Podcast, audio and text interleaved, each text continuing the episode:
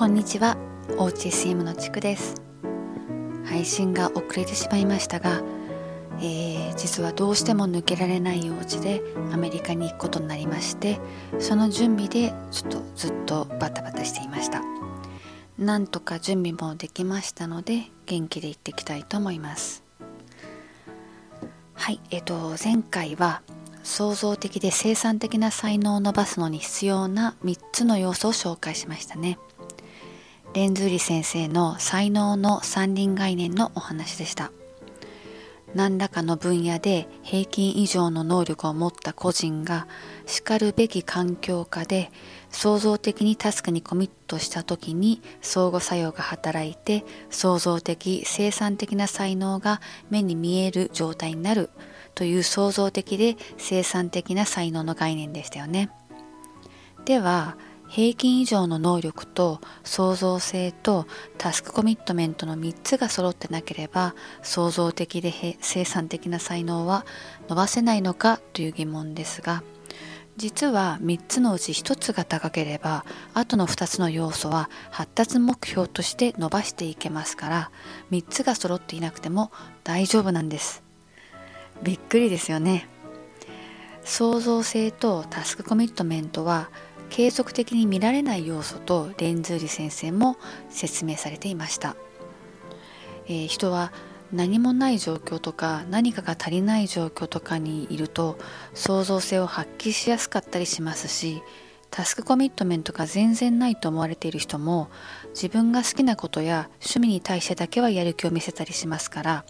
この2つの要素に関しては今この瞬間持っていなくても特定の状況下において発揮される。と言えると思います平均以上の能力が足りていない場合も創造性やタスクコミットメントで補えますから発達目標として伸ばせると言えます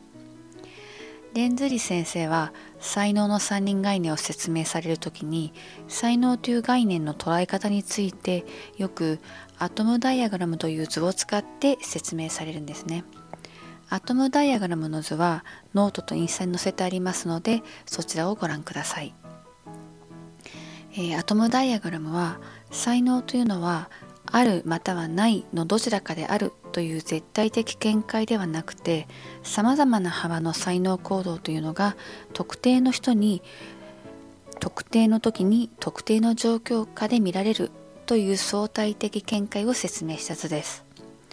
つまり才能というのは常に見られるものではなくて特定の時に特定の状況下でその特定の人に行動として見られるしその程度も個人によって様々であるということです。これはスポーツ選手を例に挙げると分かりやすいですが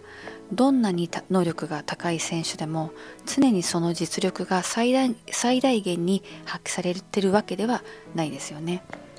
常に実力が出せるようにコンディションを整えて練習もしてとたゆまない努力をしているからこそ実力もコンスタントに発揮できてるんですけどそれでも日によっては実力が発揮できなかったりスランプに陥ったりする時もありますよね。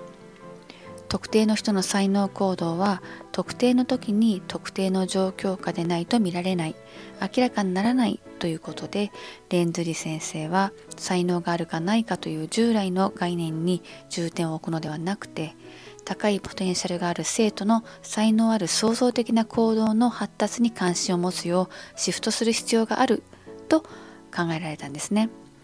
そして SM を研究開発されました。そしてその SM の対象が今では全ての生徒にまで広がったというわけです